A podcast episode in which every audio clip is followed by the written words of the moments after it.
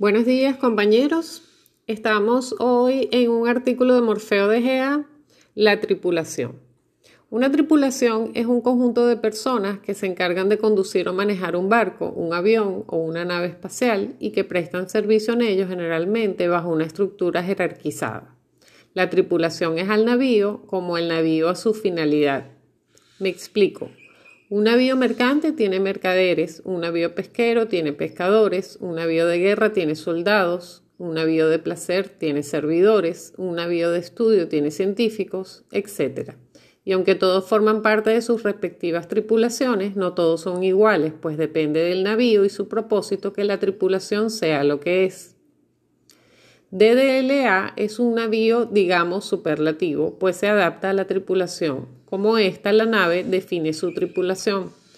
También tiene una estructura jerárquica que se debe respetar, pero en este caso esférica, siendo la única estructura jerárquica que se adapta a la superlatividad del navío y su tripulación. La suma de las partes hace al todo porque el todo contiene a las partes. Nadie por fuera de detrás de lo aparente tiene acceso al todo de DLA, pues no forma parte del mismo y por lo tanto de su superlatividad. Hay navíos y navíos. En el caso de DLA es un navío enorme por su superlatividad, pero con una tripulación muy escasa, pues su exigencia es máxima y su tolerancia es mínima. Otros que zarparon hace muy poco tienen una tripulación enorme, aunque el navío es muy pequeño en comparación, eso se debe a que su exigencia es mínima y su tolerancia es máxima. ¿Qué quiero decir con esto? Que el perla negra apunta a la conciencia y los demás a la inconsciencia. Son navíos de placer, cruceros serviciales al ego sin un propósito real, sino con intenciones meramente superfluas o fantasiosas. El perla negra, en cambio, es, es excluyente, no por elitismo, sino por necesidad. Nada que no sea limpio en intención y propósito soporta la travesía y menos las tareas que demanda el mantenimiento y navegación del perla negra. Un capitán también debe ser navegante, marinero, grumete y cocinero, pelando papas y friendo huevos, pues tiene la responsabilidad de dar el ejemplo de que ninguna tarea es mejor o peor que otra, porque todas son necesarias para que el navío y la tripulación avancen y la misión se cumpla. Ahora aclarado todo esto, comenzaremos con el artículo en cuestión. En el sur de Argentina y Chile existe una leyenda de la mitología chilota de un barco fantasma llamado el Caleuche, también conocido como el barco de los brujos o magos. Su nombre proviene de las palabras mapuches caleutum, cambiar de condición, y che, gente, para referirse a los cambios de su tripulación de muertos a vivos, de afligidos a dichosos, o las múltiples transformaciones que puede experimentar el propio barco. El caleuche suele aparecer de noche y entre la niebla, mostrando las características de un gran buque velero antiguo. Se dice que es un barco que puede desaparecer o adoptar las formas que desea para no ser visto y que su tripulación puede transformarse en focas, lobos o delfines. Su cubierta principal está siempre llena de luces y se oye música de fiesta. Cuando debe pasar desapercibido, tiene la capacidad de transformarse en un tronco de árbol parado, en una roca o en algún animal marino. Otra forma de ocultarse a la vista es navegando bajo el agua. Se dice que el caleuche carga con todos los espíritus de la gente que se ha ahogado en el océano. El barco los va recogiendo y una vez a bordo los espíritus de estos muertos pueden volver a la vida luego de redimirse de sus pecados, miserias. La tripulación del caleuche está integrada por dos clases de navegantes. Uno son los brujos, que llegan desde tierra montados sobre el lomo de un caballo marino. Los otros son los náufragos cuyos cadáveres trajo a bordo la pincoya, la pincoya equivale a la nereida o ninfa de los mares europeos, y que al instante mismo de poner pie en cubierta retornan a la vida, pero ahora a una vida nueva de felicidad eterna. El caleuche tiene como misión recorrer todos los mares del mundo para conocer el estado en que se encuentran los seres que en ellos habitan y durante su recorrido suele ayudar a las naves amigas a sortear las tempestades conduciéndolas a puertos seguros o remolcándolas a destino. Algunos dicen que su puerto final es la ciudad de los Césares, un lugar enclavado en algún sitio de la cordillera de los Andes donde sus residentes viven eternamente. La leyenda del Caleuche es una de las pocas leyendas superlativas, pues hay muchas versiones diferentes que se adaptan al imaginario de las creencias y supersticiones de los sujetos. La relatada es la más conocida y aceptada por los pueblos amerindios que habitaron y habitan el sur de Chile y Argentina. Fuentes varias. ¿Encuentran similitudes entre esta leyenda y este navío? ¿Cuáles son? ¿Cuáles analogías comparten? ¿Será que el Perla Negra y su tripulación es como el Caleuche? Preguntas que solo ustedes pueden responder, pues depende de la conciencia de cada cual encontrar o no las respuestas a estas y otras preguntas. Un factor común de esta tripulación son sus miserias. Sin ellas no habrían llegado a este navío pues nadie que no sufra de alguna manera por ellas estaría buscando la redención y por tanto el, perla, negra pasaría desapercibido. Sería solo un tronco o una roca que no llamaría su atención. Una vez a bordo comienza el baile, pero no de fiesta, sino de lucha con su primer enemigo, el que ve reflejado en el agua cuando mira el mar que lo rodea. Luego las batallas más cruentas comienzan, llegan hasta tal punto que añora el tiempo cuando sus miserias eran su único pesar y flotaba como náufrago en el inmenso mar. No es fácil formar parte de la tripulación del Perla, pero vale la pena intentarlo, pues si logran aguantar los embistes, las tormentas y el entrenamiento en este caleuche de muertos, renacerán a la vida, porque conseguirán la conciencia que da la redención del perdón y la victoria sobre sus propias miserias. Este artículo podría ser superlativo, tan superlativo como el navío mismo, pero mejor no abusar y dejar que cada uno saque sus propias conclusiones desde la posición que se encuentre, sea grumete, cocinero, navegante o marinero. Mientras siempre habrá alguien que los reciba a bordo, guiándolos y extendiendo su mano al que lo necesite. A los que empiezan. A veces me pongo en el lugar de los que apenas llevan tiempo con nosotros, aquellos que recién aterrizaron en DDLA y están empezando a leer los artículos de Morfeo y asimilar el conocimiento en ellos vertido. Al tiempo que en Facebook se van poniendo al día de todo lo que allí se publica y van intentando comprender el funcionamiento de este grupo tan especial. Y al ponerme en sus zapatos comprendo que no debe ser fácil seguir el ritmo implantado además de que cada uno, en función de su tiempo, irá leyendo unas cosas y otras no, pues últimamente se publica mucho y bueno, de lo cual me alegro, pues denota que cada vez son más los que toman la acción de compartir lo que tienen aportando al grupo, una visión rica y variada de la conciencia en crecimiento.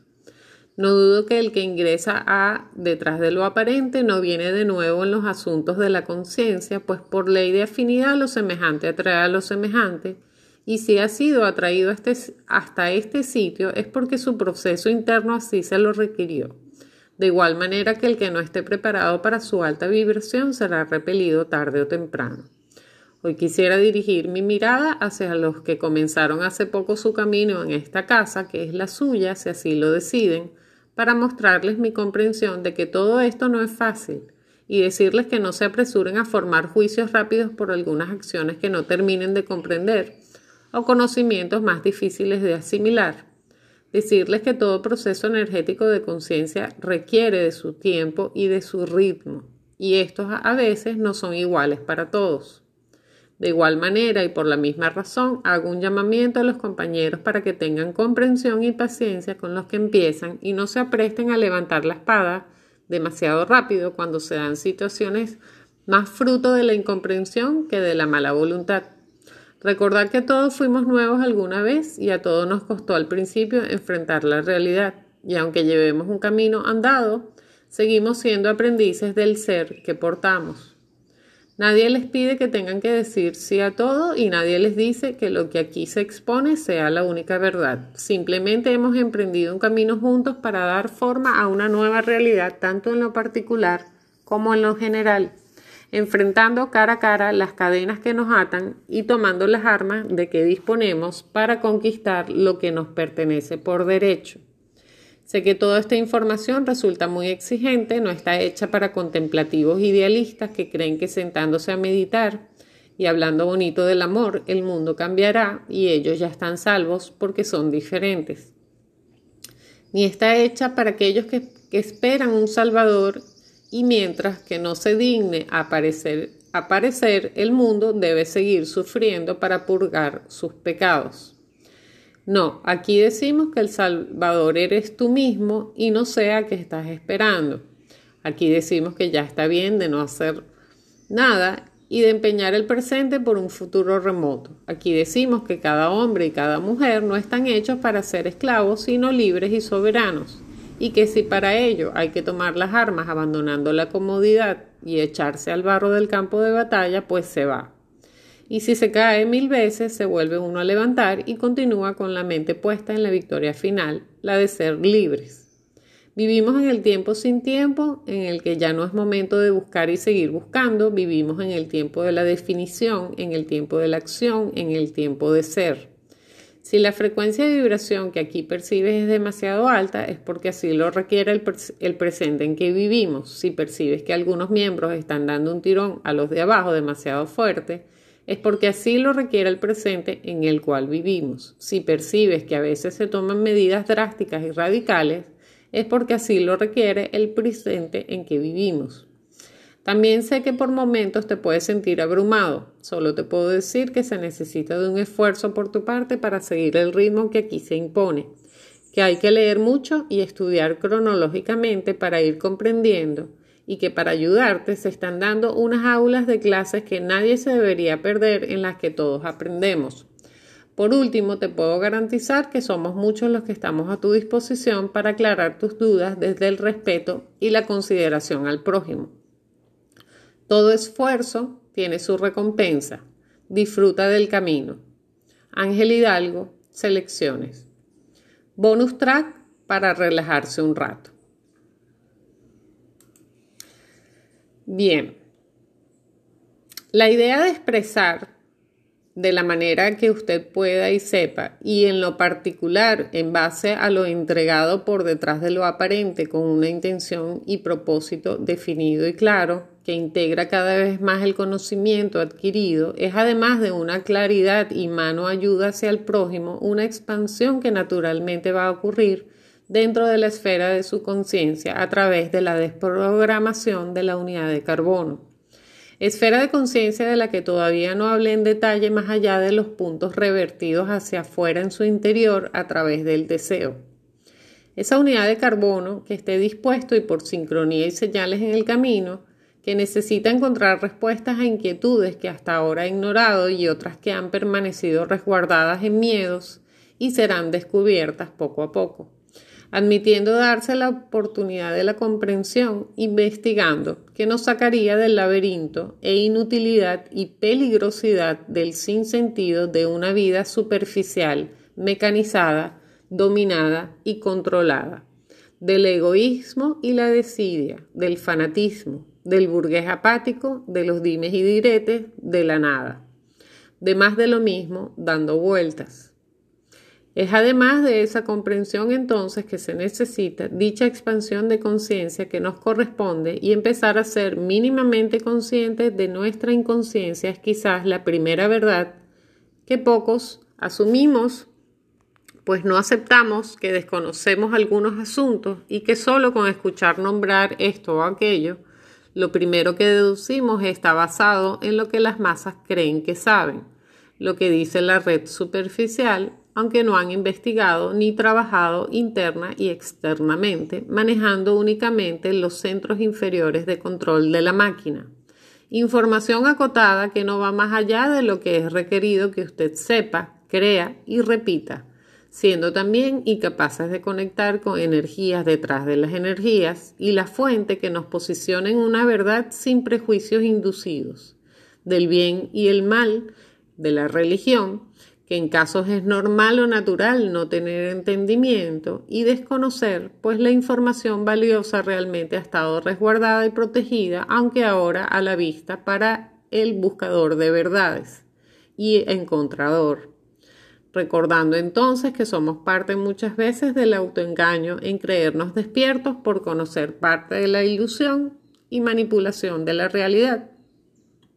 de lo que hacen los oscuros, la carátula que ya ni siquiera se preocupan en disimular muchas veces, quedándonos en casos estancados dentro de rollos que quieren que usted alimente para sus propósitos, ignorando la verdadera intención que va más allá de lo aparente, preocupados más por el deseo de sacar rédito de lo encontrado económicamente, hablando, hablando que la importancia de las perlas que surjan.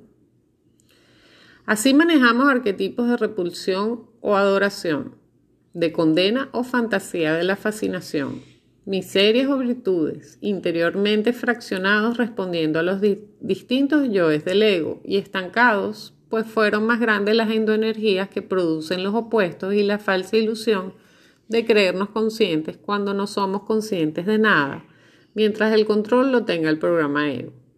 Conociendo podemos lograr el punto de gravedad cero y la tercera posición transmutando, siendo esta una labor que no consiste en descartar por disgusto lo que no agrada o considera negativo, sino verlo dentro en nuestro interior, que aunque cada vez más superados sabemos que somos y no estamos desconectados de ese prójimo que está intentándolo y lucha infructuosamente en ignorancia por salir de miserias y solo con la voluntad, constancia y comprensión de lo que ocurre podremos lograr ir cerrando puertas de las tinieblas de la mente y abriendo cerraduras con las llaves adecuadas.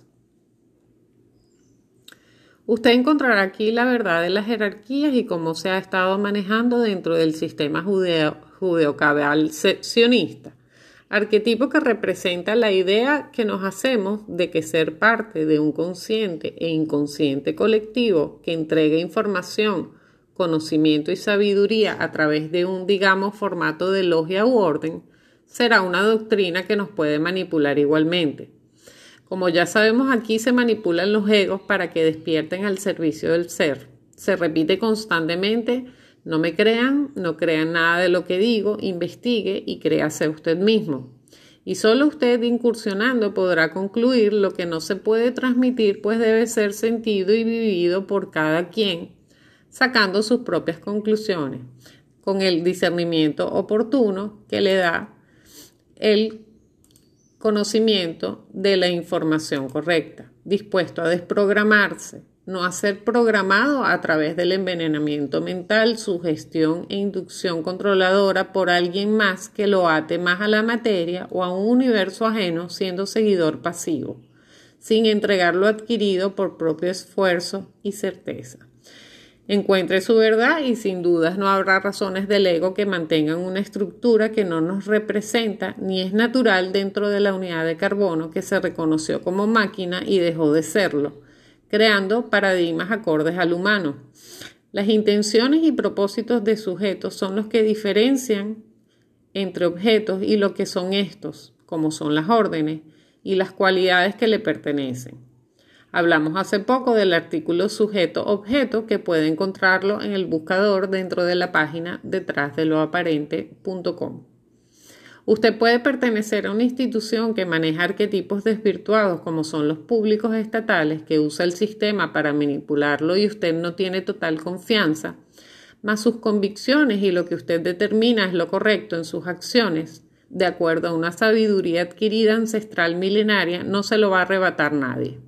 Y será la nota discordante de la manada inconsciente que moverá al ego y solo los menos manipulados y en control serán capaces de ponerse a sí mismos en duda e iniciar el mayor de los viajes que jamás tendrá dentro de la mentira, pues toda su vida estará respaldada por la conciencia del ser a través de la conexión con el do. Bien, hasta aquí este programa. Nos vemos en el próximo. Gracias por su atención.